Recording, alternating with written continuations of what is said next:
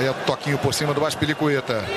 Volta bem o Jorginho, Kovacic, abre na esquerda. Emerson chegou, cruzou, desvio de cabeça. Toca a música, é gol do Chelsea. Giroud!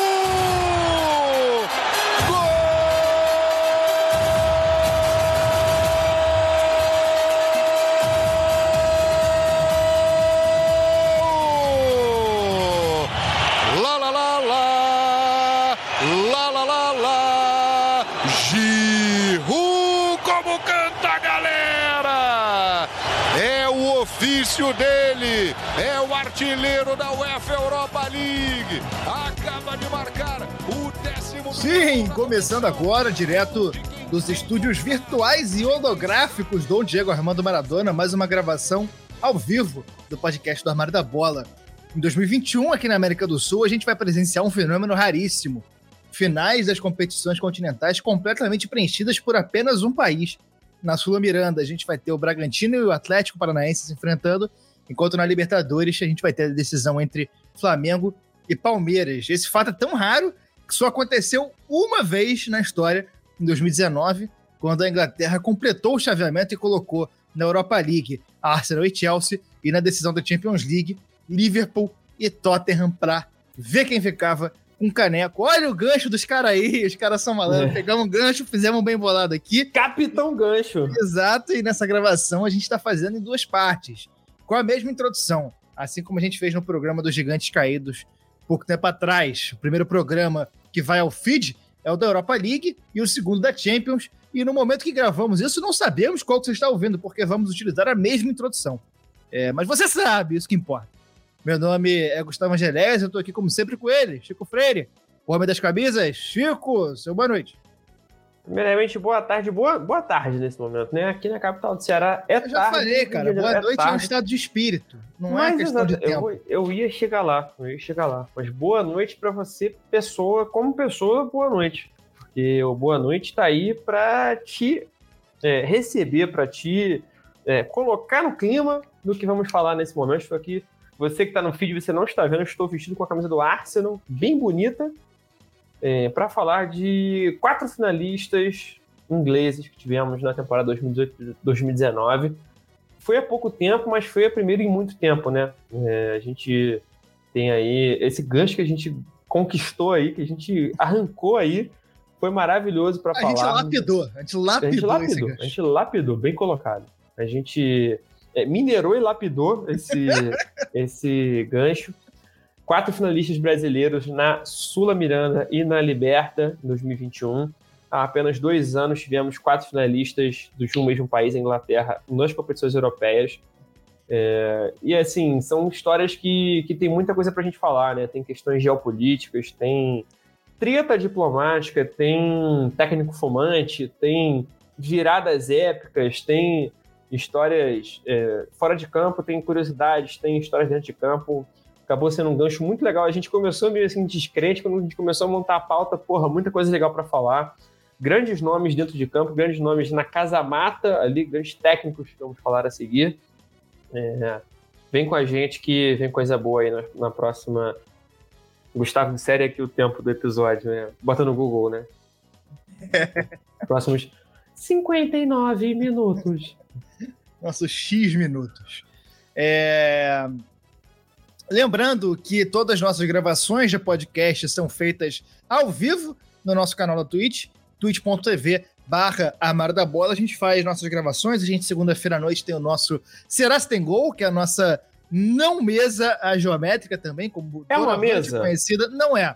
É redonda, é geométrica, não é. é redonda, não é? Não Tampouco. É. E não há uma geometria que define essa mesa. Então, é o nosso Será Se Tem Gol, que a gente comenta os principais fatos do mundo chutebola aí durante a semana. A gente vê os gols, comenta o que aconteceu no brasileiro e o que mais tiver. A Champions a gente comenta também, Libertadores tudo mais.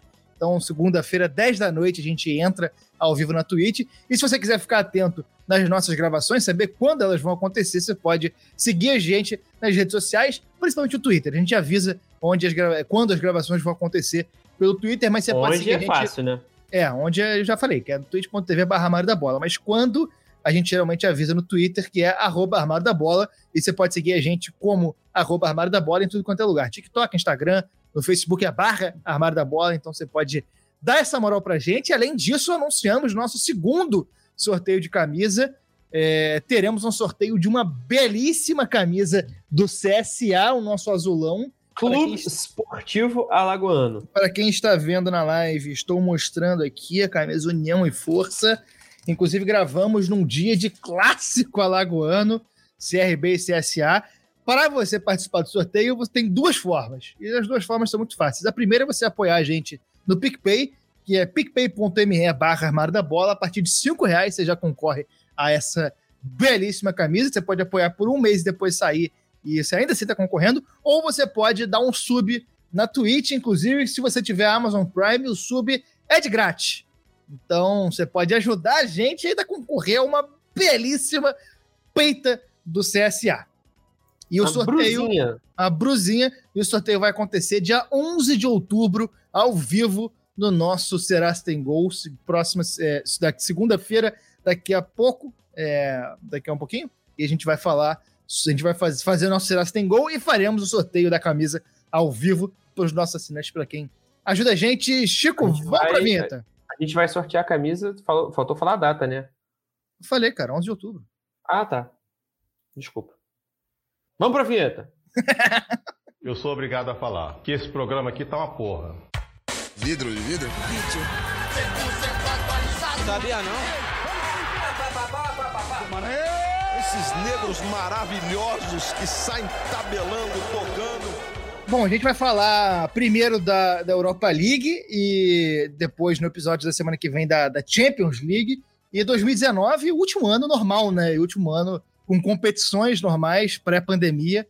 Além disso, primeira participação do VAR aí, ostensivamente. O é... Walter de Albuquerque Ramiro. Isso. É, é um torcedor símbolo do, do Arsenal, que estava aí é, acompanhando todos os jogos na arquibancada do Emirates Stadium. Ele até, inclusive, fiz a viagem na final. Foi para o Azerbaijão. Exatamente. Fica um abraço aqui para o nosso amigo Walter. É, mas a gente falou no nosso programa da França de 2018 que lá na Copa de 2018 foi a primeira vez que o VAR foi utilizado de forma mais concreta, né? Já tinha tido testes antes, mas na Copa do Mundo teve aí os primeiros usos de fato do VAR e de direito também, por que não?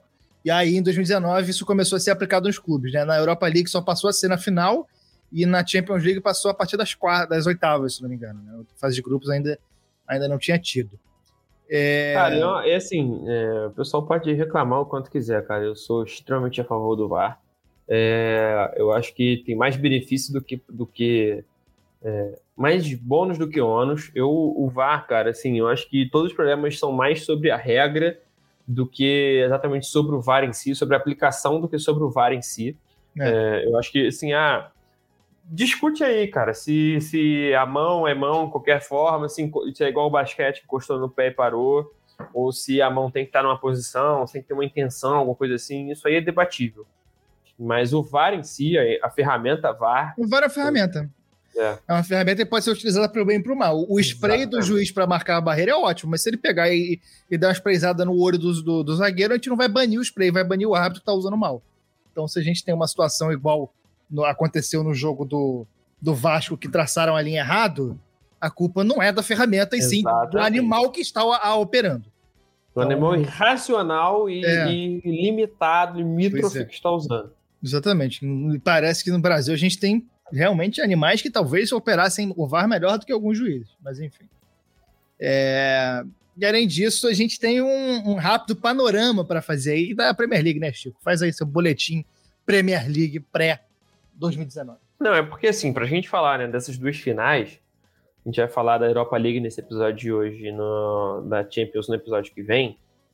É, a gente tem que falar da edição anterior da Premier League, né? Que foi uma edição que, que editou teve muita mudança importante na Premier League, teve muita, muita coisa nova surgindo.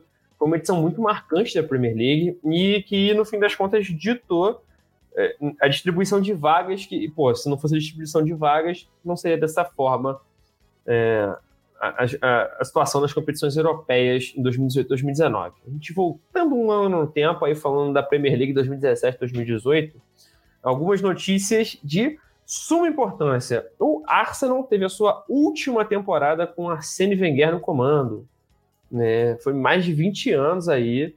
Arsene Wenger, um técnico absurdo, histórico, um gênio do futebol, um dos caras que mais mudou esse esporte na história. Um cara que realmente a Premier League existe antes de Wenger, depois de Wenger. O Arsenal existe antes de Wenger, depois de Wenger. É, é um cara que trouxe conceitos de. Depois, não sei se existe. É, tá aí, né?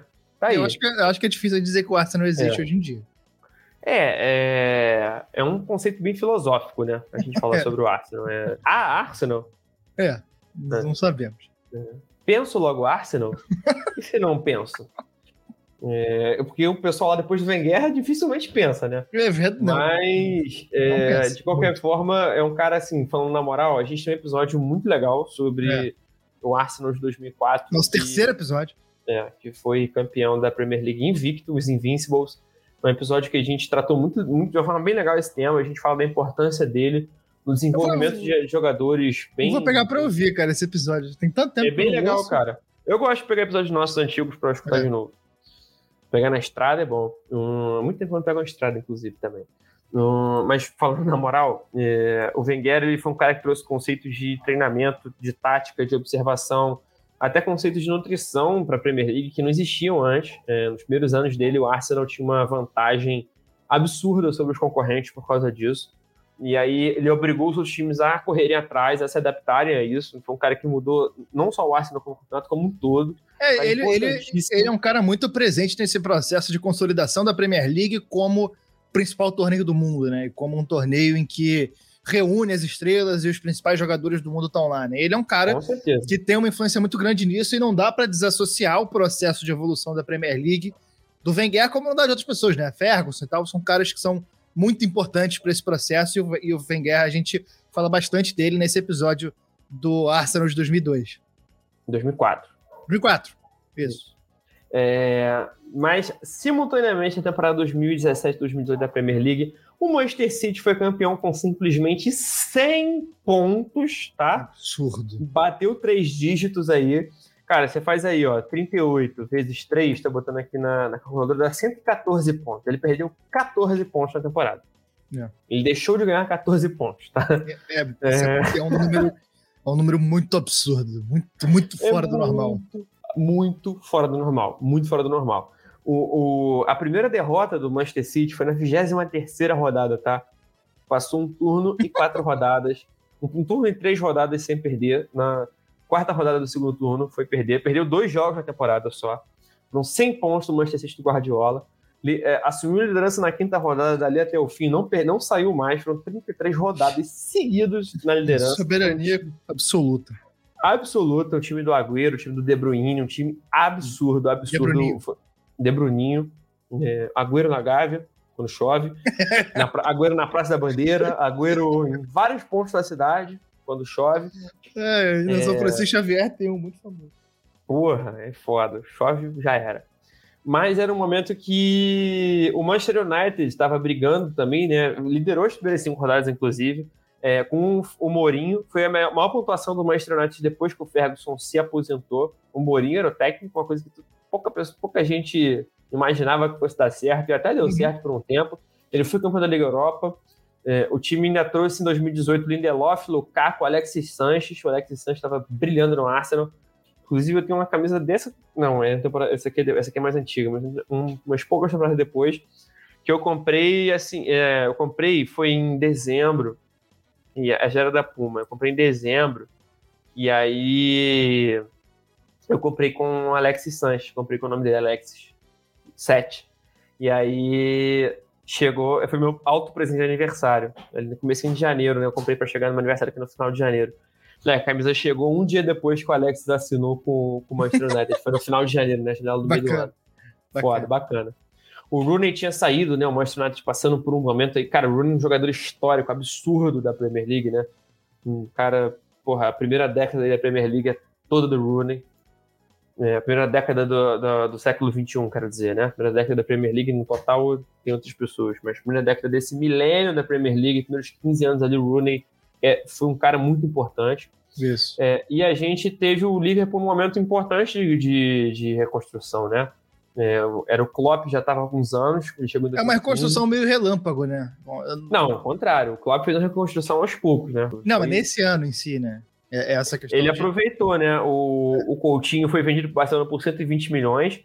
E aí ele comprou pouca gente foda, né? Comprou o Salah, o Robertson, lateral. Trouxe o Van Dijk. O Van Dijk era um ponto ali, porra, importantíssimo de, de, né, do, do time. Tinha uma dificuldade muito grande na, na zaga. Foi o que, o que custou muito ao time na temporada anterior. né? E aí contratou o Van Dijk, pagou mais de 70 milhões no cara de euros. É, chegou na final da Champions League, ainda que não tenha brigado tanto pela. É, pela o Sérgio Ramos fez o favor de quebrar o salário no A gente vai chegar lá, a gente vai chegar lá, a gente vai chegar lá. E é é um momento de, de muita mudança na Premier League, né, cara? A gente tem alguns momentos que são que tem super times aí brigando muito e a gente tem uns momentos de muita mudança, né? Um, esse é um deles, que o Manchester United estava passando por um, um- um processo de reconstrução, o Liverpool, é, o próprio Chelsea, assim, eram, eram times que estavam passando por processo de reconstrução e nesse momento estavam num momento de auge dentro dessa reconstrução, né? Bom, e essa Europa League é aquela questão da baguncinha para classificação, né? Sempre tem uns confrontos Salada mista, É, geopolítica, né? bizarros no começo, times de Cazaquistão, San Marino, Gales, enfim, essa, essa questão toda. E teve uma fase preliminar muito doida, né? Cara, teve, teve time. Cara, assim, simplesmente não dá pra gente botar aqui na pauta, né? É, assim, porra, três times de São Marino, né, cara? Três times de São Marino, quarto, quarto colocado de Gales indo, porque o terceiro não pegou a licença. Maluquice do caralho, né? né? Porra, time da Eslováquia, Eslovênia. Porra, o, o Azerbaijão mandando três times. Tudo- Porra, Malta, moleque. Malta mandou quarto colocado. Você imagina o primeiro colocado de Malta? Que Aí. é o quarto colocado, né? Fala pra você. Eu e tu em Malta, a gente é jogador útil, tá? O quê? A gente é Primeiro jogador reserva, útil em tá? Malta. Primeiro É. reserva, tá? Não vou falar É. que a gente vai ser craque também, porque é forçar Não, demais, não. mas assim, tamo no elenco, tamo lá. Porra, irmão, como que não? Pelo amor de Deus. Malta, moleque. Malta, tá? Gibraltar mandou time. Ah, moleque, virou, virou bagunça essa porra. Terceiro colocado de San Marino jogando no Campeonato Continental é bagunça, tá? É bagunça. Não tem outra palavra pra dizer isso, não. A Albânia manda no quinto colocado. Enfim, uma maluquice do caralho. E tem cada time aqui, né, com cada nome foda que a gente tem aqui. É, ah, beleza, né? A primeira, aqui, a primeira, a primeira lista, a primeira prateleira, pô, Internacional, né, Valência, é, Olympique Marseille, Betis, Chelsea, tudo que a gente conhece, né?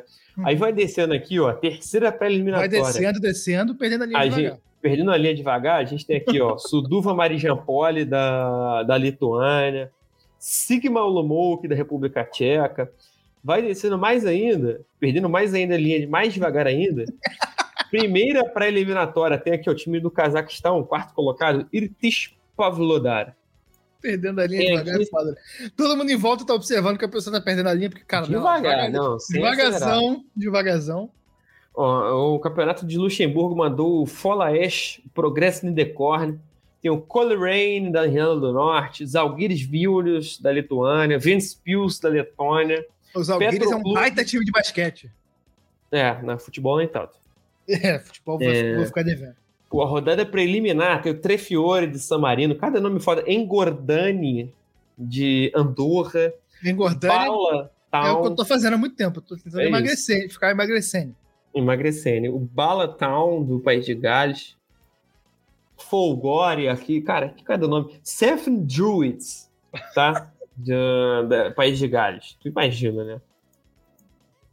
E a gente teve nesse, nesse ano o nosso xodó de 2021, o xerifão, Sheriff Tiraspol, da Moldávia, da região da Transnistria, sendo eliminado pro Karabakh, do Azerbaijão, aí um nome polêmico, já que a região de Nagorno-Karabakh é disputada e foi Exatamente. um palco de uma guerra sangrenta aí. É, aí eu já não sei mais se foi 2019 ou 2020, mas foi agora há pouco essa guerra. E a gente teve foi em também 2019. a guerra, tem certeza? Foi, pô. Foi, foi. A Então gente é vai chegar lá. É, Não, mas é porque teve uma guerra punk que eu acho que não foi em 2019. Sempre tem um conflito básico, mas a gente teve. Eu acho que, que em 2020, porque eu lembro de cobrir isso e não lembro se foi na redação. Que eu já tava. Eu acho que eu já tava trabalhando em casa. Mas pode ter sido, enfim. É, tem essa questão, vamos chegar lá. E a Atalanta também meteu um 8 a 0 num time bósnio e foi eliminada na última fase pré-grupos para o Copenhagen, que na temporada seguinte cairia nas quartas. Não, o próprio, a própria Atalanta, no Atalanta, caso, né? é, não o Copenhagen. É, e a Atalanta depois teria a revolução né, do time, né? Que se tornaria o time que hoje é um, um, um, um fenômeno train. aí, o hype train da Atalanta. Foram, na fase de grupos, foram 27 países representados, com o Dude, Dudelang sendo o primeiro time luxemburguês. Aí a família do professor. É, é, parabéns ao Vanderlei aí. Primeiro time do, da família do Vanderlei atuar na fase de grupo da história das competições europeias. O Arsenal. Já falando aqui, né, sobre os finalistas. É, dos caso. finalistas, o Arsenal caiu com o Sport do Portugal e os grandes, os bons, Vorska Poltava da Ucrânia e o Karabakh do Azerbaijão e passou invicto com cinco vitórias, um empate contra o Sport na quarta rodada e muitos jogadores diferentes fazendo gol, né? Aquela questão que o time aproveita para rodar elenco. Ele teve gol do, do Aubameyang, Welbeck, Smith Rowe, Ramsey, Willock, Lacazette, Socrates, Ozil, Guendouzi. Foram 12 gols marcados e só sofreu dois. E o Chelsea maldição... muito parecido, né? E a maldição ah, não, mas do... antes de falar do Chelsea, é, antes de falar do Chelsea, tem a maldição do Ramsey, que em 29 de novembro fez um gol, e em 30 de novembro o George H. W. Bush, aí o Bush pai, morreu, enfim, um genocida morrendo, um criminoso de guerra morrendo, a gente não vai lamentar. É, aí... esse aí a gente agradece ao Ramsey, né? O Ramsey já matou aí muita gente, né? É, isso 29 de novembro de 2019 que ele fez gol? 2018. Ah, tá, porque em 2019 ele fez gol e pouco depois matou o Gugu, tá? Cara, não, calma. Ele, ele fez, não, ele fez gol pouquíssimo antes do Gugu morrer. Pô, mentira, que isso. Tô te falando, a gente falou disso já no, no, no canal. Que cara. isso. Tô falando, tenho certeza disso, a gente já comentou isso. É, e o Chelsea. Fortaleza é, acaba de empatar o jogo. O Chelsea estreou na, na fase de grupos, é, já tinha participado da Europa League direto no mata-mata em, em 2012 2013, quando tinha sido campeão, mas estreou na fase de grupos nesse ano, 2018 2019, numa vida ainda mais fácil, caiu num grupo facílimo com Bate Borisov, da Bielorrússia, o nome que eu adoro, com o Vid da Hungria Belarus. e com o PAOK da Grécia. A campanha é muito parecida, cinco vitórias e um empate. Na última rodada contra o Vid, teve um gol do Ampadu e um gol do atacante húngaro Loic Nego. Muito foda esse nome. Ele é francês naturalizado húngaro. É. É, foi um jogo, foi 2 a 2 contra o Vidi, um time que sequer ouvi falar. Olha que muitos desses times aí que eu citei, é. eu já ouvi falar. Porque, porque se eu apostasse, eu, eu ficaria de olho nesse tipo de coisa. Agora, o Vidi da Hungria eu nunca ouvi falar, mas ele teve um gol contra do Ampadu e um gol do atacante húngaro Loic Nego. É, que um, o Loic Nego. É, o Chelsea teve 12 gols marcados, 3 sofridos. O que eu queria citar é que é o seguinte, né? 4 gols do Giroud, 3 do Loftus Cheek, todos de uma vez só no mesmo jogo. Dois do William, dois do Morata e um do Hudson Dodói. Hudson Dodói. Eu tava vendo um jogo que ele tava hoje. Olha aí o barulho da porta fechando. É, eu tava vendo hoje o jogo do Chelsea, tava o Hudson Dodói lá. É, e nesse time do Chelsea tinha Davi Luiz e o William, né? Os dois hoje no Brasil aí fizeram seu retorno à pátria mãe. É, de eliminados, a gente teve nessa fase de grupos o RB Leipzig, que tinha sido vice do alemão, mas acabou caindo num grupo com o Celtic e o, o co-irmão austríaco RB Salzburg. É... Isso aí foi uma situação que né, o pessoal até falou que a, o confronto que a UEFA não queria, né? O Red Bull é o, é o naming rights do próprio time, tem toda uma questão aí, né? O, o, e assim, no caso desses dois, desses dois co-irmãos europeus, eu não vejo muito problema, não, cara. Tanto é, na Áustria quanto na Alemanha, a Red Bull comprou a licença de um time que já não existia mais, que estava na trigésima divisão e foi né, um projeto que, beleza, injetou um dinheiro é, desproporcional à, à, à magnitude que os times tinham na época, mas aos pouquinhos foi um, foi um, foi um projeto que foi construído aos poucos, né? É, os times foram galgando posição, não teve atalho, não teve nada. Ainda que. Galgando degraus, como diria. Degraus. Isso. É. Foi uma situação aí, né, que foi, foi subindo aos poucos. É, foi conquistando, né? Ao contrário do Brasil, assim, apesar de gostar do futebol que o Red Bragabu é, desempenha hoje, de, de, gostar de alguns pontos do projeto, né? De, de acreditar muito no, nos jogadores que o time contrata e nos, né, no técnico e tal, o time não deu certo, eles foram e compraram a licença do Bragantino, que já estava na segunda divisão, né? Eles tentaram Qual foi fazer... o primeiro time que eles pegaram? Esqueci. Foi. Eu acho que foi o Aldax, né?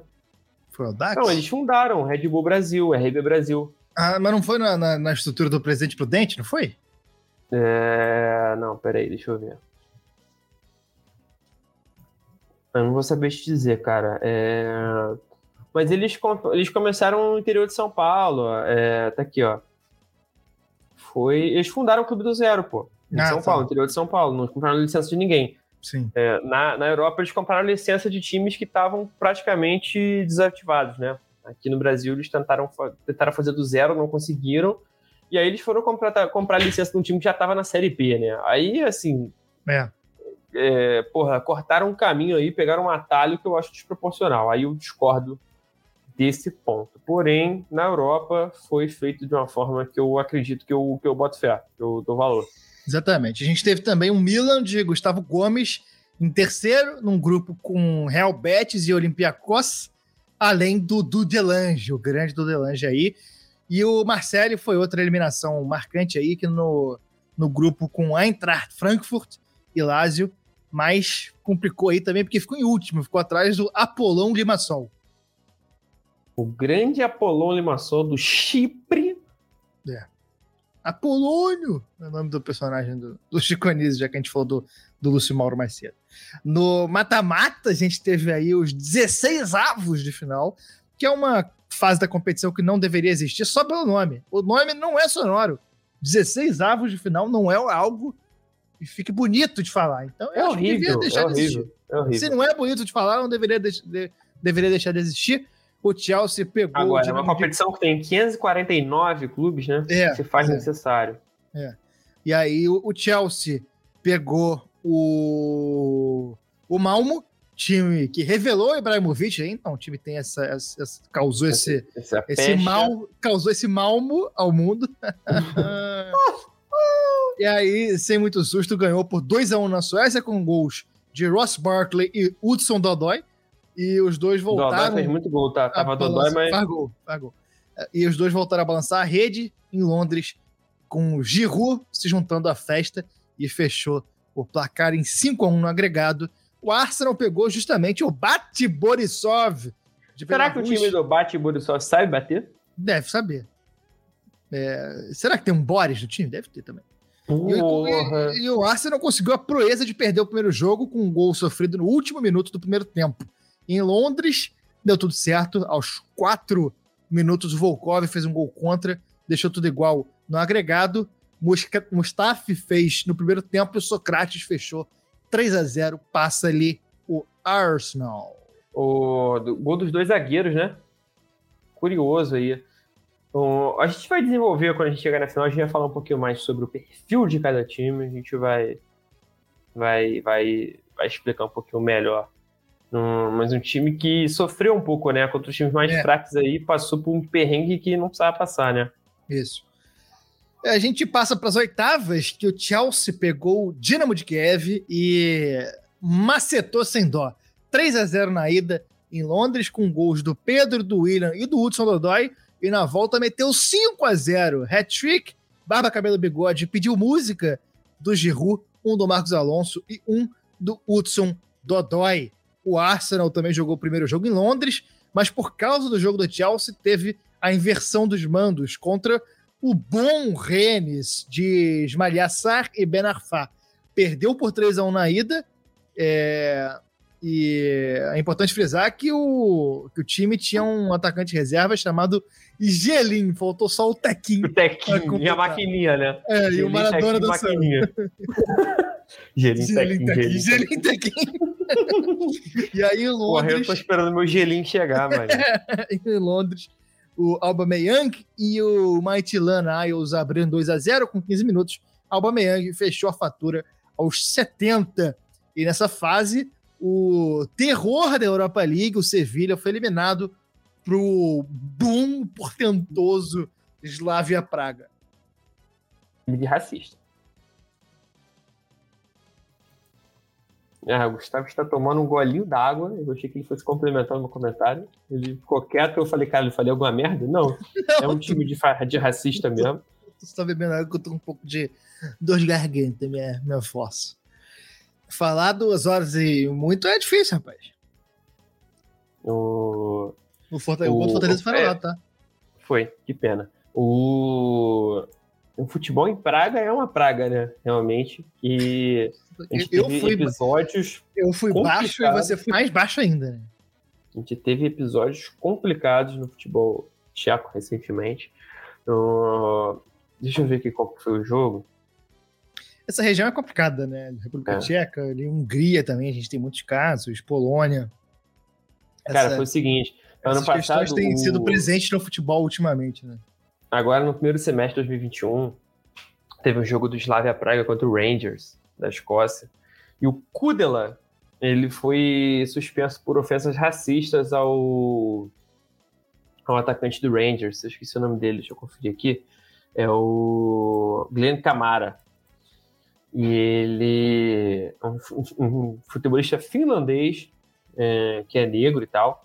E ele sofreu ofensas racistas do Kudela, um jogador tcheco, e aí agora foi ter um jogo do Rangers contra o Slavia Praga, que é o rival do Sparta Praga. É, e aí, assim. Uh, não, foi ter um jogo contra o Sparta Praga, que é o rival do Slavia. O Rangers tinha jogado contra o Slavia e foi jogar contra o Sparta.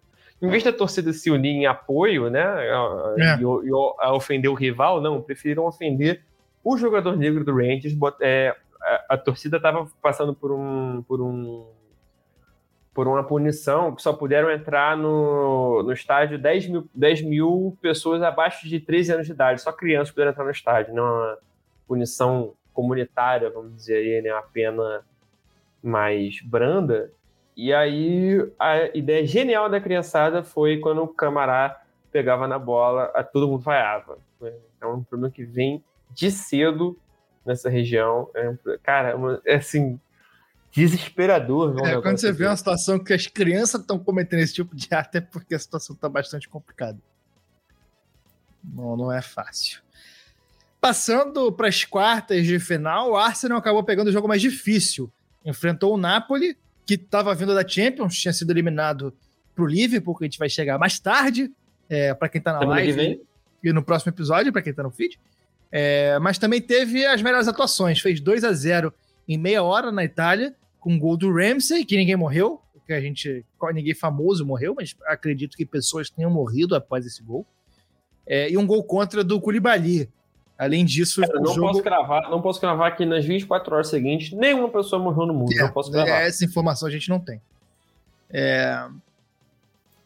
E, mas só que além do, do 2 a 0 foi um jogo bastante controlado pelo Arsenal. Em Londres, é, mais uma boa atuação e um gol de falta bonito do Lacassette, 1x0, 3x0 no agregado.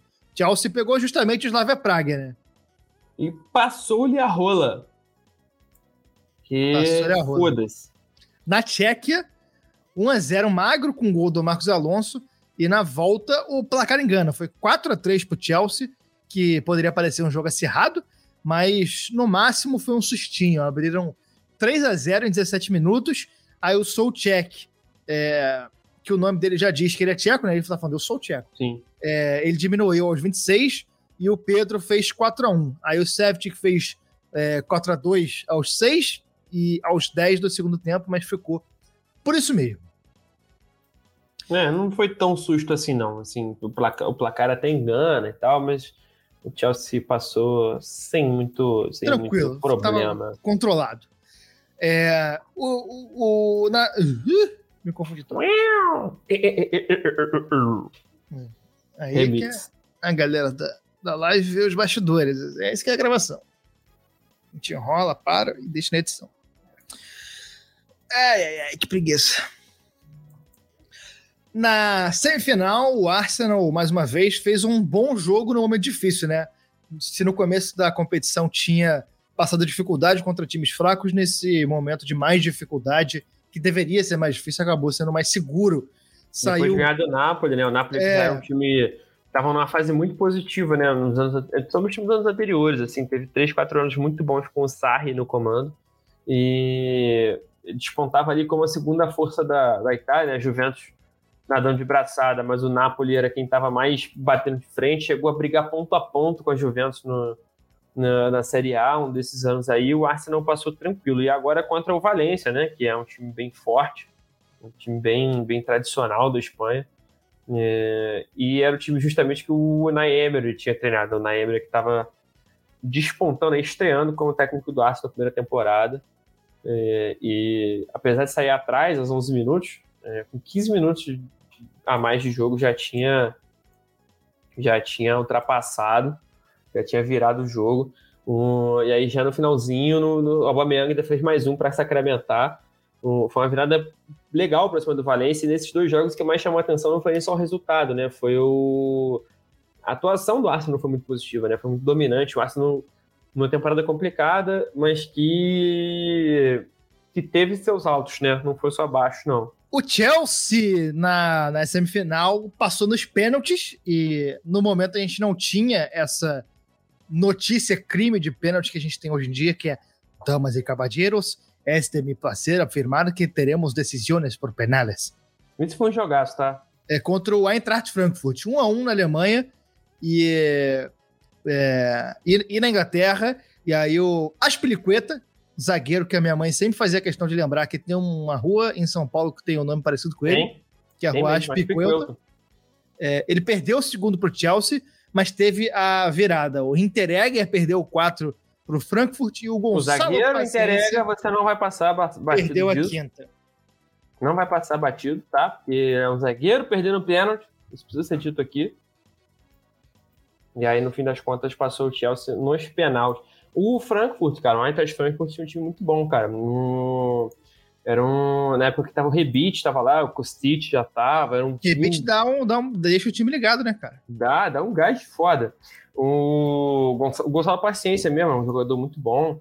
O Haseb, o japonês, o Gelson Fernandes, né, o suíço, são caras, tipo, o Jovic, que foi parar no, no, no Real Madrid. Sabe quem tava lá nesse, nessa temporada?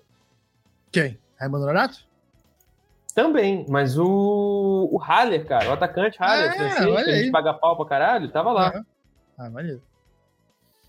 E aí, com isso, vamos à final. Inglês contra inglês, Arsenal contra Chelsea, clássico de Londres, não é a maior rivalidade, né? O Arsenal tem a rivalidade com o Tottenham, que é gigantesca, e a rivalidade do norte de Londres, mas tem sim uma rivalidade, principalmente nos últimos anos, dois times da cidade de Londres, Arsenal e Chelsea, na final da Europa League. Não, e o mais importante é a gente falar sobre onde foi, né? Sim, exatamente. Essa final seria disputada em Baku, a capital do Azerbaijão. É em Baku. Baku é bom. Nome. É. é. Entrei numa loja, tava em liquidação. Comprei da marca Baku porque Baku é bom. Não, é, é, uma, é uma escolha absurda e surreal que teve muitas implicações políticas e, e, e é, como posso dizer, geopolíticas e. É uma decisão, é uma escolha absurda e surreal na mesma medida em que não surpreende nem um pouco. Porque o futebol hoje em dia é isso, o futebol é de quem tem Exatamente. dinheiro, e quem tem dinheiro é essa galera, magnatas do petróleo, da energia e tudo mais. Então a gente tem Catar botando muita grana, é, Emirados Árabes botando muita grana, Azerbaijão botando muita grana no futebol, tanto que a gente vai ter uma Copa do Mundo no Catar, uma Copa do Mundo que os estádios vão ser construídos em cima da ausência de direitos dos trabalhadores e da morte de vários trabalhadores. Enfim, a gente vai ter essa questão e. e, e é, é bizarro, cara. Assim, é, a gente até, até puxamos aqui algumas, algumas coisas para botar aqui na pauta é um país com, com questões seríssimas envolvendo né, é, é, direitos democráticos, direitos da imprensa, né? É, é, um país que, que a gente até puxou aqui, tem um, a matéria do. Tem um, um site chamado These Football Times, que é muito, muito, muito bom. É, que tem uma matéria muito boa sobre o sports washing, né, que o Azerbaijão faz. O sports washing é esse processo que até o Qatar faz de botar muito dinheiro, como, de usar o esporte como publicidade, né, para para limpar a imagem. marcas estatais para limpar a sua própria imagem, exatamente. É, o Qatar faz muito isso, tem outras, é, outras é, como posso dizer, outros regimes antidemocráticos, pouco democráticos aí que fazem isso por terem muito dinheiro. E o Azerbaijão, cara, o Azerbaijão, até a gente até puxou aqui o número, são acho que 36 é, grandes eventos esportivos nos últimos, sei lá, 20 anos, nos últimos 30 anos, desde é, Mundial de Xadrez, que é uma coisa que é muito forte na Índia, muito forte em países asiáticos, até corrida de Fórmula 1, é. É, patrocinou o Atlético de Madrid, levou a final da Europa League para lá. Só que, assim, é um país que. É, é... Aqui, ó, o, o... Mas, assim, é importante a gente ressaltar também que esse fenômeno não é novo, né? Na Guerra Fria, a gente tinha muito essa questão do esporte, não só como forma de dominação e como forma de demonstrar poder, mas também como forma de você melhorar a imagem do país, né? Estados Unidos fez muito isso, União Soviética fez muito isso. Então, assim, não Sim. é novo e hoje em dia a gente tem só uma nova configuração dessa, dessa prática. Sim, é, a gente tem aqui, ó, o, é um país que rotineiramente silencia ativistas políticos, jornalistas que criticam o governo. É, as eleições são intimidatórias e pouco democráticas, num ambiente pouco democrático. Um país que usa tortura, é, restringe a, a, liberdade de expressão. É, número 166 no ranking de liberdade de imprensa mundial do Repórter Sem Fronteiras. Em 2019, a Associação Internacional é, LGBTQIA+, é, ranqueou o Azerbaijão como pior país da Europa para direitos LGBTI, é, um, um, placar aí de 3,3% de direitos, de, de, né, de, de, progresso nos direitos. E além de tudo, cara, uma escolha péssima até no ponto de vista logístico. Futebolístico, mesmo, né? E futebolístico é. também. Não, futebolístico nem se fala. O, nessa época, assim, antes da gente entrar na, na parte da logística, o Azerbaijão estava no conflito com a Armênia, na, Armênia, na Armênia justamente pelo Nagorno-Karabakh. E o que aconteceu é, é que o, o Arsenal tinha um jogador armênio, os principais jogadores, né, o Mkhitaryan, é armênio. E, e rolou até um, um embrólio muito forte, uma situação aí para ver se ele poderia sequer entrar no país, cara. E esse conflito é, é importante a gente só dar uma explicada que. É, Explica é, pra são... gente que eu ia te pedir isso, cara, porque você é um cara que estava ligado na época, você, você é, são, melhor. são ex. É, são repúblicas de, de influência soviética, né? A Armênia.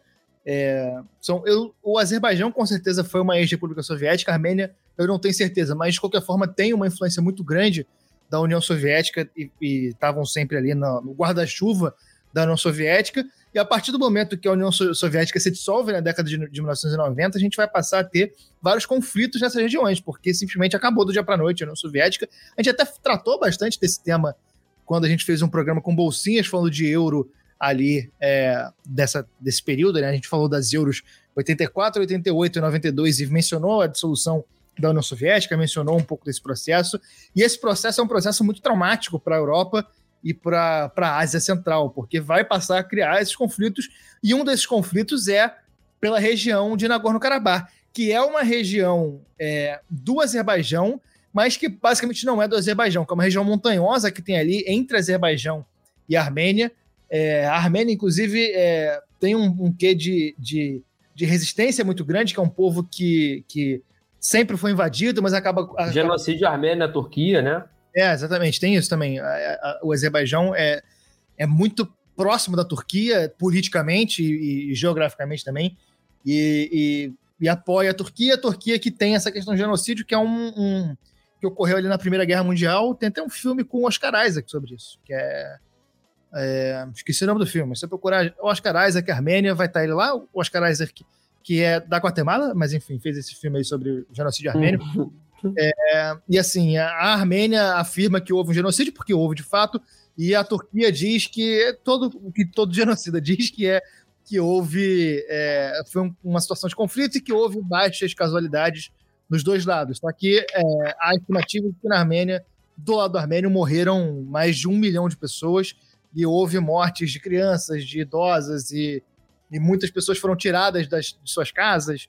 E a, o Azerbaijão apoia a Turquia nesse lado, então tem essa questão também. E a região de Nagorno-Karabakh é uma região muito tensa desde a década de 90. A gente sempre tem vários conflitos estourando. A gente teve uma guerra de Nagorno-Karabakh em, é, em, na década de 1990, e esse conflito ele foi re, é, re... aquecido. aquecido. Agora, há pouco, vou pesquisar aqui para dar a data certinho. É que a gente foi ter esse conflito revivado em 2020. É uma tensão constante, desde a década de 90, uma, uma tensão constante entre os países. É uma região que pertence ao Azerbaijão, mas que é separatista e meio que tem uma autogestão ali com a ajuda da Armênia. E que em 2020 foi uma região que foi basicamente massacrada pelo Azerbaijão. Foi uma guerra que em pouco tempo o Azerbaijão matou uma porrada de gente, inclusive pós-guerra, é, que foi é, considerada uma vergonha na Armênia, porque é uma região muito difícil de se invadir mas que eh, teve que fazer uma, uma, um acordo de paz ali, que a Armênia cedeu tudo, basicamente, nesse acordo de paz, a Armênia entrou com o lombo, o Azerbaijão entrou com a linguiça, enfim. É, o, o, rolou uma cena bizarra do, do presidente do Azerbaijão indo a um monumento com capacetes de soldados mortos. O presidente do Azerbaijão mostrando com orgulho os capacetes dos soldados armênios mortos. Então, acabou rolando isso. E o presidente da, da Armênia, o primeiro-ministro, que eu esqueci o nome dele, peraí. Não, o Iliev, né? Não, Iliev, Não, Iliev é, o... é do Azerbaijão, acho. Paul Pashinian, que é o cara que é, ele é primeiro-ministro há muito tempo, e é de, dessas questões Paul de... É, é, ele é o primeiro-ministro há muito tempo, ele teve que renunciar, mas acabou sendo reeleito depois, porque reconduzido ao cargo, porque era o único cara que conseguiria lidar com as forças políticas na Armênia. Então, assim, é um, é um conflito que é longo, é muita coisa, mas que basicamente tem, é, assim, como todo conflito geopolítico tem. Cada lado tem seus interesses, não há ninguém bonzinho na história, não há ninguém bonzinho no mundo, todo mundo escroto.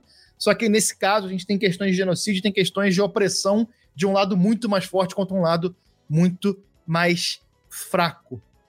Oh. E, e, é isso, então, assim, é, é, esse país que recebe, esse é o Azerbaijão que a UEFA escolheu para receber a final da Europa League em 2019. E a gente tem essa questão do Mictarian, que é uma situação bizarra, do, do atleta não saber se vai poder participar, se vai poder entrar no país. Do momento que tem essa situação de ter um atleta que não pode entrar no país, esportivamente acabou. Acabou, não é para ter. Você está desequilibrando a situação, você está é, causando um desequilíbrio esportivo por vias que não são esportivas. E aí acabou se liberando, óbvio, porque ficaria muito feio, mas o Mictarian não quis ir por questão de segurança, porque nunca se sabe o que poderia acontecer. Não, é, pois é, exatamente. O, a situação do Mictarian, né, cara, ele até recebeu um visto para entrar no Azerbaijão. Ele, o pessoal liberou, só que tanto ele quanto a própria diretoria do Arsenal ficaram com o pé atrás em relação à segurança, com relação à é, a situação dele, falando, cara, não vai. E eram os jogadores principais do Arsenal, né? Pô, vou dizer Sim. que o Mkhitaryan é o Pelé, ah, não é, mas, porra, é um jogador importante. Jogador... Importante e muito útil, cara. E não muito... importa. Se fosse o não último importa, reserva. É. Se fosse o último Exatamente, reserva. ainda que fosse o. O. Porra, Walter o último, é. Se é, jogar um jogo debaixo da terra, o Walter Minhoca não pode ir. É. porra, vou jogar um jogo na pescaria e não posso botar levar o Walter Minhoca. Aí é foda. Não, mas o. O... Isso é bizarro, cara. Isso é uma questão geopolítica muito bizarra. É, igual você falou, né? Em 2020 que voltou a, a, a ficar muito quente, mas em 2019 já estava esquentando. É uma tensão constante, é uma tensão é. constante. 2020 teve uma guerra de fato, mas é uma tensão que sempre existiu e, e micro conflitos eles aconteceram sempre, sempre estavam acontecendo. O... E assim, é, eu estava até pesquisando sobre o Azerbaijão o presidente, o, o, eu falei Iliev, Aliev é o nome dele. Ele ah. é presidente desde 2003. É, as eleições lá são bizarras. É um país que tenta se vender como, como inclusivo, é um pequeno país é, é, aconchegante ali, no limite da Europa com a Ásia e tal. É um país, como eu falei, na, na situação do esporte, é, acena para o Oriente, para o Ocidente, né, faz coisas mais é, alinhadas com. Que, que, que tem mais adesão no Ocidente, né? A Fórmula 1, o, o futebol, ao mesmo tempo o Oriente, teve, né, teve, acho que uma, tipo uma jornada mundial da juventude islâmica, se não me engano, teve sede no Azerbaijão. Teve o Mundial de Xadrez também, que é muito forte em alguns países da Ásia. É, e aí tu vai ver que não é nada disso, assim, é um país que está investindo, tentando atrair turista porque depende disso, porque, tipo assim, Soft é, é, um país, power. é 95% é, é venda de energia, é, venda de é um, um gasoduto, um oleoduto que passa lá, que é o que tem. É um país que 95% do PIB está concentrado na capital, Baku. Além disso, não tem nada, não tem nada, nada, nada. É, se não me engano, acho que 80%, 90% dos turistas são da Rússia, Geórgia, Turquia, que é todo mundo que está ali do lado, né? Todo mundo que está ali fazendo praticamente fronteira. E é um país que tem tentado mudar essa imagem e usa o esporte como um instrumento para isso, né? Sim. É uma situação muito, muito impressionante. O... E aí botaram isso, cara. E, e- e a- se a gente falou né, lá no começo que o, a situação do Red Bull já era um problema, já era dor de cabeça para a UEFA, chegar um time na final que tem como importantíssimo um jogador que é armênio para jogar no Azerbaijão é, um- é, é, é É jogar na cara da UEFA, o que é, é porra, é, um, é um- uma tijolada na cabeça, né? E, é- é assim, é, é aquela. A gente até falou mais cedo do VAR como ferramenta. Nesse caso, o futebol, ele. A gente sempre fala aqui da beleza do futebol, de como o futebol é um vetor de transformação social e de como é importante a gente ter um futebol inclusivo. Só que o futebol, em outros momentos, ele também age pela, pelo viés oposto. Ele às vezes funciona como uma ferramenta de chancelar esse tipo de coisa, né? Porque é isso aí. É a UEFA usando o futebol, são poderosas pessoas muito ricas usando o futebol para chancelar o regime da- do Azerbaijão. E assim, é, é um lado que dói. Honestamente, é- é- essa é a forma que dá para colocar. Dói muito a gente ver o futebol sendo usado para esse tipo de coisa. O futebol que poderia ser tão bom, é, que poderia ser incrível e sendo usado para esse E tipo de é, coisa. é bom, é, é, e é. incrível. E, e mesmo assim, a gente teve um jogo bom, e mesmo assim, a gente tá aqui lembrando dessa, dessa competição, mas nesse meio tem questões que. Que, que, que acabam. E tem, a gente tem que falar, né? A gente, são coisas que a gente. A gente gosta muito de tratar desses assuntos no armário da bola, da geopolítica do futebol, e é, recentemente isso aí é um, é um caso é, que tem coisa de dois anos, que é muito latente, é muito É. flagrante, né? Essa questão do. é, porra, tu tem um um dos melhores jogadores do time não pode ir por causa de conflito geopolítico, porque escolheram um lugar que não é seguro para ir fazer a final. Sim. Ah, e porra, ah, não, só pode fazer final num lugar bonitinho, higienizado, não sei o quê. Não, mas não é para endossar um regime antidemocrático, anti. é, porra, um regime que reprime liberdade de expressão, liber- li- regi- reprime liberdade de, de gênero, de liberdade individual em geral, um país ultra repressivo. É, porra, Não, e que Não não é- é, e, e que também não é como se fosse valorizar o aspecto logístico, porque o aeroporto era minúsculo, e não é como se fosse valorizar o aspecto da torcida, porque mais de 6 mil ingressos ficaram sobrando, os patrocinadores sobraram, e, não, e, assim, não, não tem, não traz vantagem. Não, nenhum. não, não- não- se trouxesse vantagem, não valorizaria, mas a gente poderia achar uma explicação. A explicação é simplesmente política e dinheiro. O Azerbaijão está botando muito dinheiro no futebol e recebeu essa recompensa. É isso. Cara, Só isso. o, o estádio é para 69 mil pessoas, em uns quebrados, praticamente 70 mil, e a contagem oficial de pessoas presentes foi de 51 mil. Simplesmente as pessoas não queriam ir para o Azerbaijão e quem queria não conseguia, porque não É. tinha, não tem infraestrutura para isso, né? Não tem, não tem como chegar lá. É, e, e aí, durante o primeiro tempo, tem, tem relato da, da organização começando a botar gente, torcedores locais, não se interessavam muito pelo jogo, não é um país que é forte pelo futebol, né? Apaixonado pelo futebol. E aí, no primeiro tempo, assim, a a organização começou a botar gente para dentro, porque você vê as imagens na. Isso assim, isso foi um comentário internacional, assim, eu lembro de ver isso na ESPN mesmo, o pessoal falando assim, cara, tá impressionante a situação aqui, assim, cara, o estádio tem vários buracos na torcida, tem, simplesmente foi um fracasso. É, de 70 mil, você ter 20 mil pessoas faltando, cara, é, é, é um terço praticamente do estádio, quase um terço do estádio fora, né? E aí os caras começaram a botar gente pra dentro, assim, ó, bota, entra aí, entra aí, sem ingresso, botou pra dentro. Sim. Mas apesar de tudo isso, tivemos jogo, o Mixtarian não foi. É, e a gente tem o que falar também do, da partida, tem, tem aspectos interessantes, começando pelo Maurício Sarri, né?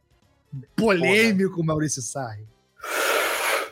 Fumante aí. Fumante inverterado.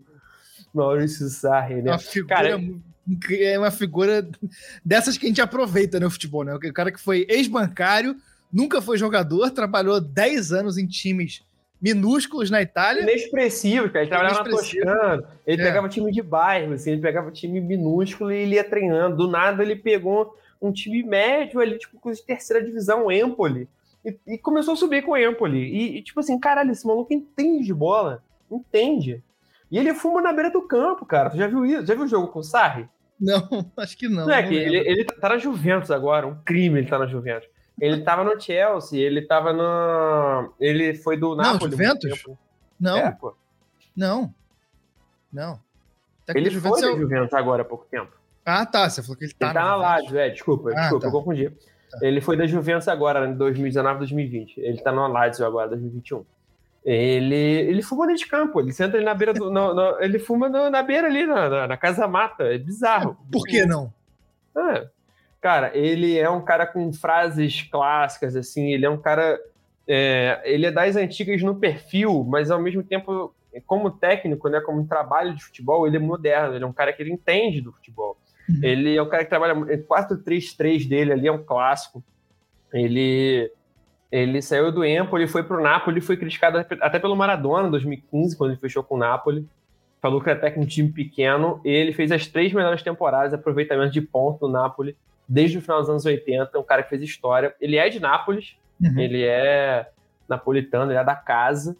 É, ele transformou o Napoli totalmente, brigou ponto a ponto com a Juventus. A Juventus que ganhou 49 anos seguidos, né, o campeonato italiano. O, o, Napoli foi o time que mais recentemente mais brigou ali ponto a ponto, é. É, graças ao Sarri. E ele é um cara extremamente supersticioso, né? Tem é, relatos de que uma vez ele, ele deu uma batidinha no carro de um jogador quando estava entrando no centro de treinamento do Sansovino, clube lá da Itália. Útil, o tamanho do átomo, né? É, e aí depois dessa batida no carro, eles venceram a partida seguinte, então no dia seguinte, quando ele estava entrando no treino, no centro de treinamento, ele se certificou que bateu de novo no carro do cara. Isso, eu aprovo muito esse tipo de atitude, muito, cara. Muito. Eu, eu, eu, endosso muito. Nem que seja de onda, nem que seja de onda. Nem que seja de onda, cara. Mas no caso tô... dele é de verdade. E ele é um cara com visão, né? Ele levou o Jorginho é, para o Chelsea, do Napoli, jogou com ele no Napoli. Levou tá para o Chelsea, atual melhor do mundo. É, é, pela, ele foi, ganhou bola de ouro? Ele ganhou. Qual foi o prêmio que ele ganhou? Eu já me confundi. Jorginho? É. Jorginho naturalizando italiano, né? É, ganhou um prêmio aí. Bituba, é. Santa Catarina. Também contratou. Ele ganhou. Foi melhor jogador da UEFA. É, isso. Isso, exatamente. Também contratou o Kepa, o Kovacic, como diria o João Guilherme. E, no meio da, é, e o, do meio da temporada, o Higuaín. Ele comprou também o Pulisic, que só chegaria no fim da próxima temporada. Saiu o Courtois, no meio da temporada saiu o Fábricas, e junto com o Courtois, no começo da temporada, saiu o Boga. É importante Vem catucar o meu Boga. Ele foi catucado para fora do Chelsea. Foi catucado para fora do Chelsea. É, e o Arsenal, semifinalista na temporada anterior, tinha perdido para o Atlético de Madrid sob a batuta de Unai Emery, o Mister Europa League, técnico muito atento, bravo, a, né? É, atento a detalhes técnicos, foi tricampeão seguido da competição e estava no PSG, onde não teve cancha para domar o vestiário é, e acabou saindo. O trabalho dele foi muito equilibrado no Sevilha, depois no Valência, e teve a responsabilidade de ceder, de suceder o Arsène Wenger. O time teve muitos altos e muitos baixos, é, e até por isso. O negócio teve... é que não, não só teve muitos altos e muitos baixos, como os altos foram muito altos, os baixos foram muito é, baixos, é, né? Exatamente, exatamente. Ele teve o melhor início da história e a primeira final em 13 anos, mas a campanha foi a pior dos últimos 30 anos. Ele acabou trazendo Lichtsteiner, Leno, Sócrates, o Torreira, que eu quase li Torradeira, Guendouzi, e aí saíram o Santi Carzola, o Wilshire, o costarriquenho Joel Campbell, que prometeu e não foi, e o Mertzacker se aposentou. E ele tem a questão aí da, do apoio dado pela diretoria do Arsenal, né? É, ele, ele chegou, cara, pô, para suceder o Wenger, não escolheram na, no sorteio, né? É. Eles escolheram a sério. O Naemery, ele tem uma história bem legal também. Ele é um cara que, assim como o Sarri, começou em times minúsculos, inexpressivos, e foi, e foi fazendo trabalhos muito acima né, do que poderia, até que ele conseguiu ter uma moral na, na La Liga, né? Ele fez uma história com a Almeria. A Almeria é um time inútil, um time que não existia, e ele ficou em sexto lugar, cara, com a Almeria na, na, na La Liga. E, e aí ele levou o Diego Alves para a Liga, levou até o Felipe Melo, um cara que ganhou moral com ele no Almeria. Ele montou jogador, ele montou um time bizarro, assim, eu lembro que ele, ele ganhou na segunda divisão e aí ele vendeu 17 jogadores, comprou 14 jogadores para a temporada seguinte, porque ele entendeu que os caras ali eram só para segundona e precisava de jogadores diferentes para a primeira divisão. E com pouco dinheiro ele montou um elenco que ficou em sexto lugar. É um cara é, muito, muito atento ao detalhe, um cara da tática mesmo. E, e, porra, é uma escolha interessante do Arsenal. Eu achei interessante, não achei absurdo e ruim, não. E como é do perfil dele, né? Que já tinha sido tricampeão da Europa League, seguido com o Sevilha. Cara, o Sevilha, a gente tem uma, ideia do Sevilha, porque o Dani Alves jogou lá, tem caras importantes que jogaram lá é um time pequeno, cara. Você vira um time pequeno. É. Mas que se torna importante porque adora ganhar a Europa League, né? Sim, exatamente. E esses são os times que chegaram, Arsenal e Chelsea. A escalação da final a gente vai ter do Chelsea, Kepa Spiriqueta, Christensen, Davi Luiz e Emerson Palmieri, o brasileiro naturalizado italiano recém-campeão da Euro. Engolo Kanté, Jorginho, Kanté e Jorginho baita meio-campo, uma baita dupla de volantes. E o Kovacic completa a trinca de meio-campo. No ataque, Pedro Giroud e Hazard entraram ao longo da partida. O Zapa Costa, o Barkley e o brasileiro William, time treinado pelo Maurício Sarri. Do lado do Arsenal teve Peter Cech na sua despedida, o Socrates, o Koscielny e o Monreal. No meio campo, Maitland Niles, Lucas Torreira, Granite Chaka Colasinati, Mesut Ozil. E no ataque, Lacazette e Aubameyang entraram ao longo da partida. Guendouzi, Wilcock e Iwobi, time treinado pelo Unai Emery. Um detalhe importante é a quantidade de nacionalidades em campo, né? Só um inglês entre os 22 titulares e 15 países só entre os titulares e mais cinco no banco. Várias nacionalidades. A gente tem Gales, tem Macedônia, tem Iraque, Nigéria, tem Brasil, Iraque, não. É, é Egito. Egito. É, o Nene é egípcio, é. é. A bandeira parece muito. É, tem Bósnia, tem Gabão, Bélgica, muita coisa. É interessante isso mesmo. Cara, tem muitos continentes aqui. Eu acho que você não tem América do Norte, né? Aqui. Mas tem. América Central não tem, mas tem América do Sul, tem Brasil, Uruguai, Argentina.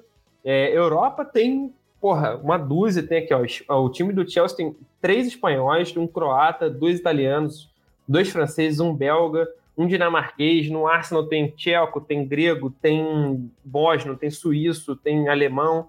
A África tá aí com o Aubameyang também, que é gabonês. Tem o El Nene no banco, que é egípcio, o Iwobi, nigeriano.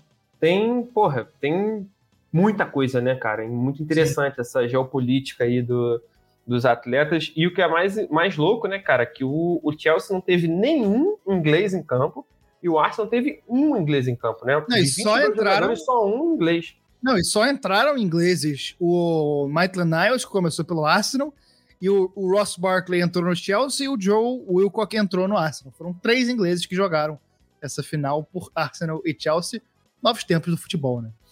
É, o jogo acabou tendo um primeiro tempo ali um, um, né?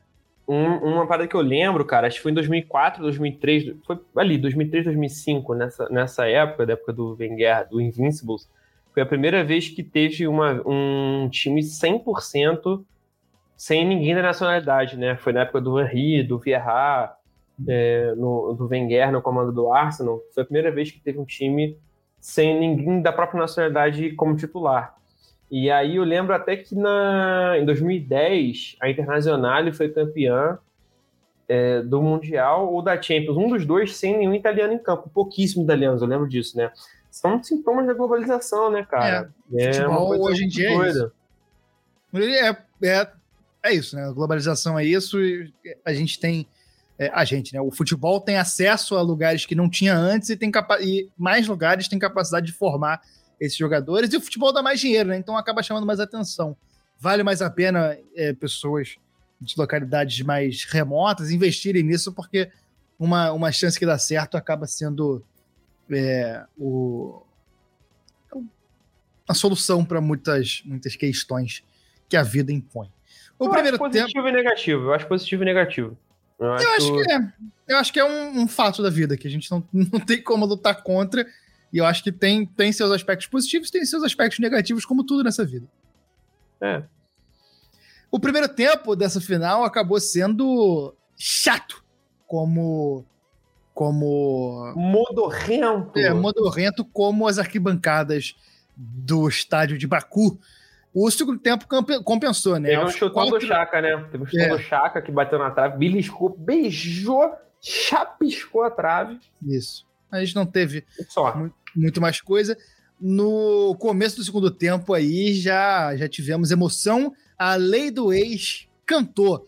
Giroud abriu o placar numa bonita cabeçada, um peixinho é, muito bonito. A cabeçada difícil de fazer, porque ele não estava de frente pro gol, ele tem que cabecear de, de casquinha, é um jogador é, bom, bom jogador. Posso falar sobre Giroud? Posso falar sobre Giroud? Pode. Menosprezado. É bom jogador. Bom jogador. Cara, o Giroud, ele foi artilheiro do Campeonato Francês, campeão com Montpellier. Irmão, o Montpellier é o Joinville da França, cara. o Montpellier. Tu imagina que o Campeonato Francês já é o Campeonato Goiano. O cara Sim. que é o, o, a Napolina no Campeonato Goiano é o Montpellier. É o, é o time que não tem expressão alguma. Ele foi campeão com o Montpellier, sendo um artilheiro, foi pro Arsenal. Cara, ele é um cara que faz gol, cara. Faz gol, ele faz tá gol. ali. Ele não é, é, porra, ele é o Pelé, não é? Ele não é, é, o Maradona, não é? Ele é o Platini, não é? Não é o mas, Harry Kane, não é, mas é um bom é. jogador. Bom cara, jogador. tá ali toda Útil. a temporada fazendo uns 20 golzinhos de bo... sem susto ele faz 20 golzinhos. Ele é um cara que ele que todo mundo fala, ah, porra, que ele é caneleiro, que ele é pereba. Cara, ele pode ser brocador, ele é. Mas ele faz gol, cara. Ele, é. O que ele te promete? Gol. O que, que ele faz? Gol. Isso. Porra. Ele e mente, você gol. não mente. É. Fez gol pelo Arsenal, foi pro Chelsea, continua fazendo gol no Chelsea. Na Copa do Mundo 2018 fez gol? Não fez. Mas, em geral, faz gol. É. E aí, nessa, nessa final, é, já tinha atuado pelo Chelsea. No Arsenal, ele. No, já tinha atuado pelo Arsenal há muito tempo e pelo Chelsea ele abriu o placar, não comemorou ali em respeito à, à história dele no país. O Pedro, no país, no time, o Pedro aumentou o placar e o Hazard, que jogou muito nessa noite, fez o terceiro, meio que é, sacramentando aí a vitória. O terceiro, até o segundo gol tinha uma esperançazinha, mas com o gol do Hazard, que jogou muita bola, acabou-se o sonho. O Iwobi até diminuiu, mas três minutos depois o Hazard marcou mais um e fechou a conta aos 72 minutos. O Hazard dessa temporada. O Hazard é um cara que jogou muito no Chelsea, tá? Ele não jogou Sim. pouco, não. Ele jogou muita bola. Ah, o pessoal fala, ah, porque não sei o quê. O Neymar, cara, teve temporada sim que eu não acho absurdo dizer que o Hazard jogou mais que o Neymar. Não acho absurdo. O Hazard jogou muita bola, muita bola no Chelsea, muita bola. E aí ele foi pro Real Madrid e parece outra pessoa, né? Parece. Agora o irmão dele, que é o. Não lembro o nome, não sei. Outra coisa, Hazard. Torgan Hazard Torgan. joga mais que ele, né? Torgan. né? Joga mais que ele. Mas. É, ele jogou muita bola no Chelsea por muitos anos. E essa temporada, especificamente 2019, eu acho que foi a melhor dele, cara. É, ele jogou muita bola, muita bola, muita bola. E decidiu a final. Ele fez ele não fez todos os gols, mas ele decidiu a final, cara. Ele foi é. um cara que jogou ali muito na participativo um e fez dois gols, pô. Muito agudo, né, cara? Um cara é. habilidoso, um cara Abiscante. intenso pra caralho e, e bom na finalização. É, um cara muito bom de bola, muito bom de é, bola. Muito bom de bola, ele e essa noite foi especial dele. Foi. Agora, um, um último parênteses sobre o Chirru que eu tava dizendo. É bonito, tá? Bonito. bonito. É bonito. É bonito. Não vai me dizer que ele não é bonito. Fico, é bonito. fico, fico na dúvida se é um golpe da barba. Nunca vi ele sem barba. Hum, Essa é tá. uma questão que Eu a gente já tem vi que- Giru que ao vivo. Eu já vi Giru ao vivo. Ao vivo. Deve ser cheiroso. Moleque, não é pouco, não. Estiloso, tá? Estiloso, estiloso. Com, com, porra, com. Aí, moleque, estiloso, estiloso.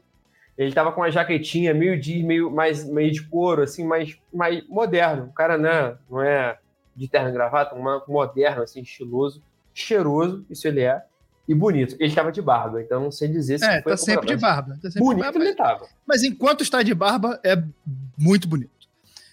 E Chelsea, campeão da Liga Europa, chegamos aí ao final desse episódio com um show do Chelsea, apesar da tristeza de ser comemorado em Baku.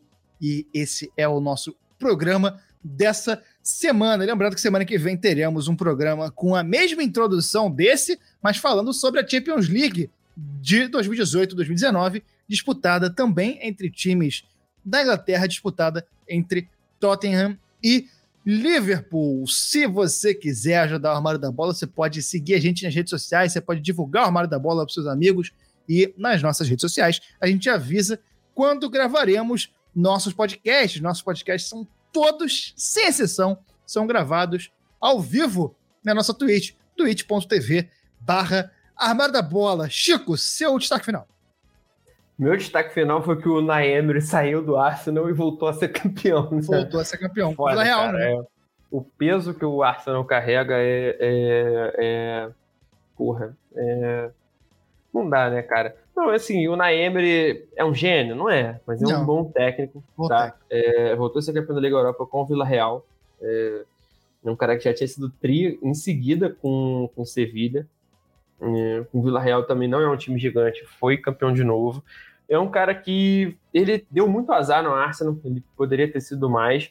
Agora, é é isso aí, né, cara? Foi uma edição interessante, cara. Eu acho que principalmente pelo fora de campo, assim, dentro de campo não tem tanta coisa pra falar. Teve uma final interessante, clássico, mas fora de campo é uma final do jeito que a gente gosta de falar do armário da bola, né, cara? Sim. Com questões geopolíticas muito fortes aí, é, contradições e bizarrices, ao mesmo tempo coisas positivas. É, enfim, é, é o futebol mostrando que não está alheio à política, é a política mostrando que é impossível ser dissociado do futebol, são coisas que estão sempre juntas uma da outra. E essa Liga Europa de 2018-2019 é um, é um símbolo muito forte disso, né? Por isso É. que eu acho que é um tema muito interessante para a gente trazer aqui. Lembrando também, último recadinho aqui, que temos sorteio do Armário da Bola. Se você se inscrever no nosso PicPay, picpay.me barra Armário da Bola, a partir de 5 reais, você concorre a uma camisa do CSA, ou então você pode concorrer também fazendo sub na nossa Twitch, twitch.tv barra Armário da Bola, como o Duravante mencionado, é só você fazer um sub lá. Se você tem Amazon Prime, o sub é de graça, se dá essa moral e ainda concorre a belíssima camisa do Azulão de Alagoas. E a gente se encontra na semana que vem com um programa com tema relevante parecido a esse. Valeu, beijo! Valeu!